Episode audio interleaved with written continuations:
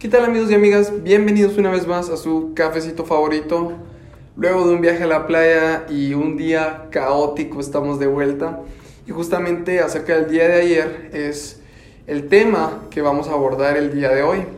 Y es sobre el fracaso. Quiero compartir rápidamente con ustedes que he estado teniendo eh, un poco de problemas con mi tesis eh, en la universidad y es que ya me han rechazado, bueno, me rechazaron mi primer tema de tesis y este segundo tema aún no ha sido aceptado y tengo que replantearlo casi todo.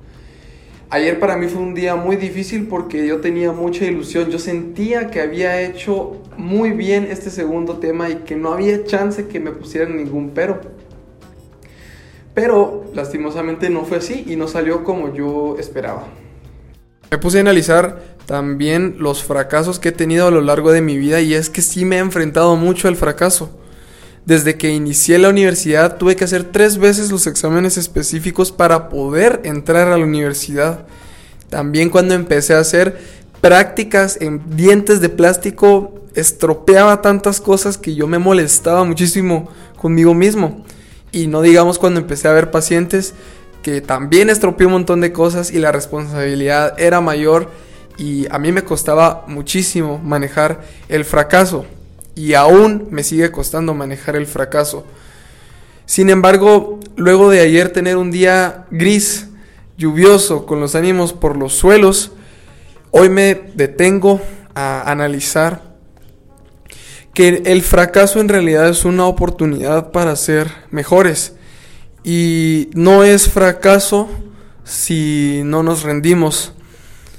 Entonces, a lo que voy con todo esto es que uno va a considerar los, las piedras en el camino de su vida como fracasos si se queda tirado y si simplemente no decidimos seguir adelante e intentar mejorar o enmendar las cosas.